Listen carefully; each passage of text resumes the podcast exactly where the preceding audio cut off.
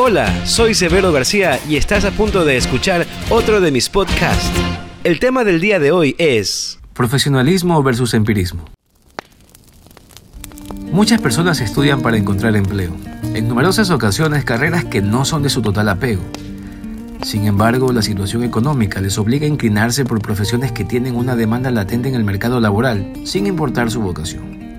Al emprendedor le sobran ganas, pero le falta tiempo. Es por eso que muchas veces prefieren ahorrar años que invertirían estudiando y mejor utilizarlos para empezar su idea de negocio.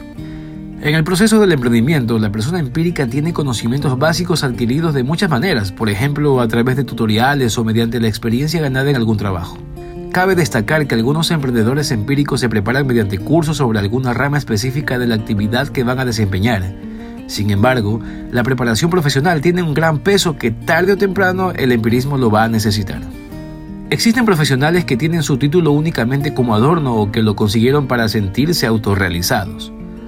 Es muy probable que alguna vez te hayas encontrado con algún abogado conduciendo un taxi o con alguna economista de cajera en un banco. No con esto estoy menospreciando dichas profesiones. Sin embargo, la preparación académica en los centros universitarios no sirve de nada cuando solo nos quedamos con ese conocimiento adquirido.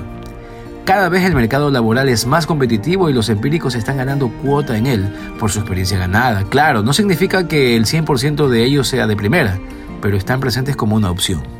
El profesional no debe conformarse solo con lo aprendido en las aulas universitarias con base a su malla de estudios. Para eso existen la educación continua y las especializaciones, sumado a eso la experiencia ganada a temprana edad en sus primeros trabajos. El buen profesional es aquel que aprovecha todo lo aprendido en las aulas universitarias, lo amplía con conocimiento extra y lo perfecciona con la experiencia.